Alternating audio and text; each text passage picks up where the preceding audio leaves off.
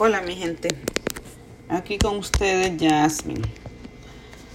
Les quería platicar acerca de los de los esposos o de los maridos, de lo que sea. Am, de los esposos que son egoístas, que no les gusta de que su esposa supere.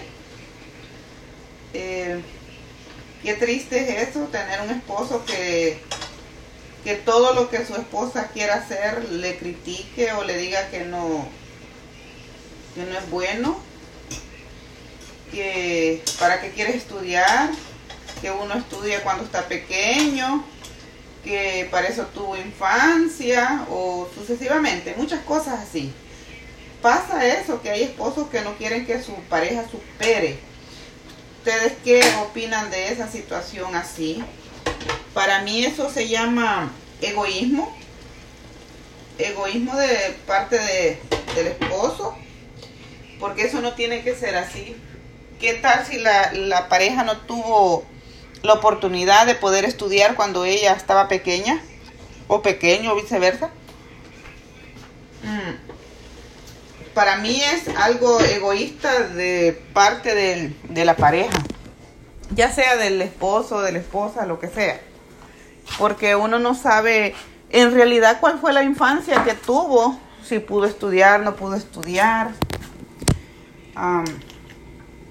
Y si me imagino que cuando uno se casa y uno quiere superarse, quiere estudiar, es porque le gusta, no es por ir a perder el tiempo, más que todo, ya uno con familia, uno piensa en que pues todo lo que se hace en pareja es para los dos, no es solo para uno o para sus hijos.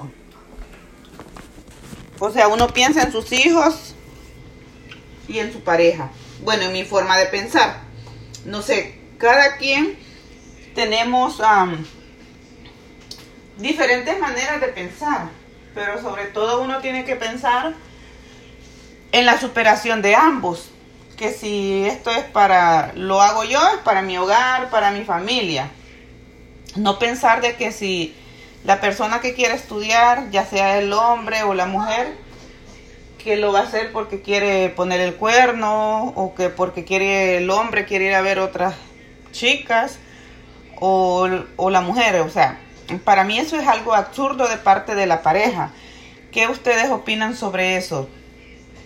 Yo conozco personas de que tienen ese, ese problema, que quieren estudiar, quieren superarse, o quieren hacer algo y pues el esposo no las deja o la esposa. Es algo que no, que no es bueno. Lo siento, lo voy a dejar que tengo visita. Bye, sorry.